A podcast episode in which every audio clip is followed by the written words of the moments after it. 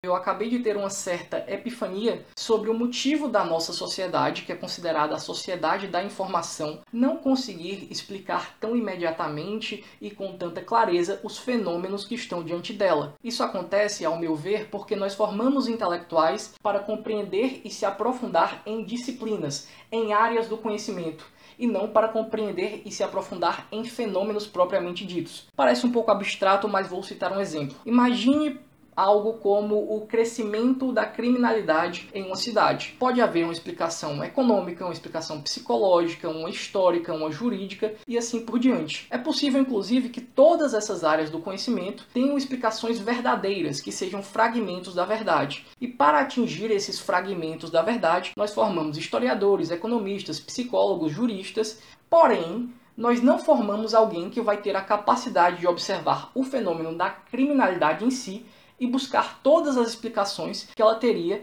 em todas as áreas do conhecimento como um fenômeno completo.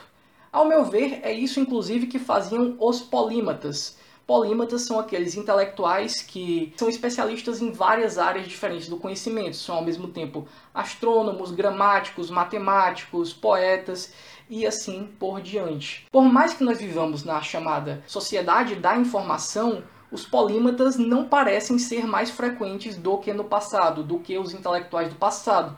Isso acontece porque na nossa sociedade o conhecimento é mais dividido em caixinhas e não deveria ser assim. O conhecimento deveria ser uma ferramenta para compreender a realidade que está posta. Mas é claro, essa é apenas uma reflexão inicial. Podemos retomar esse tema nos próximos episódios. Se você concorda, discorda ou tem alguma pergunta, Faça essa pergunta nos comentários das redes sociais. E se você está assistindo esse áudio no Facebook, no Instagram, no Twitter, saiba que eu nem sempre vou publicar o conteúdo por aqui, mas você pode seguir o podcast Conversa Sem Fim no Spotify.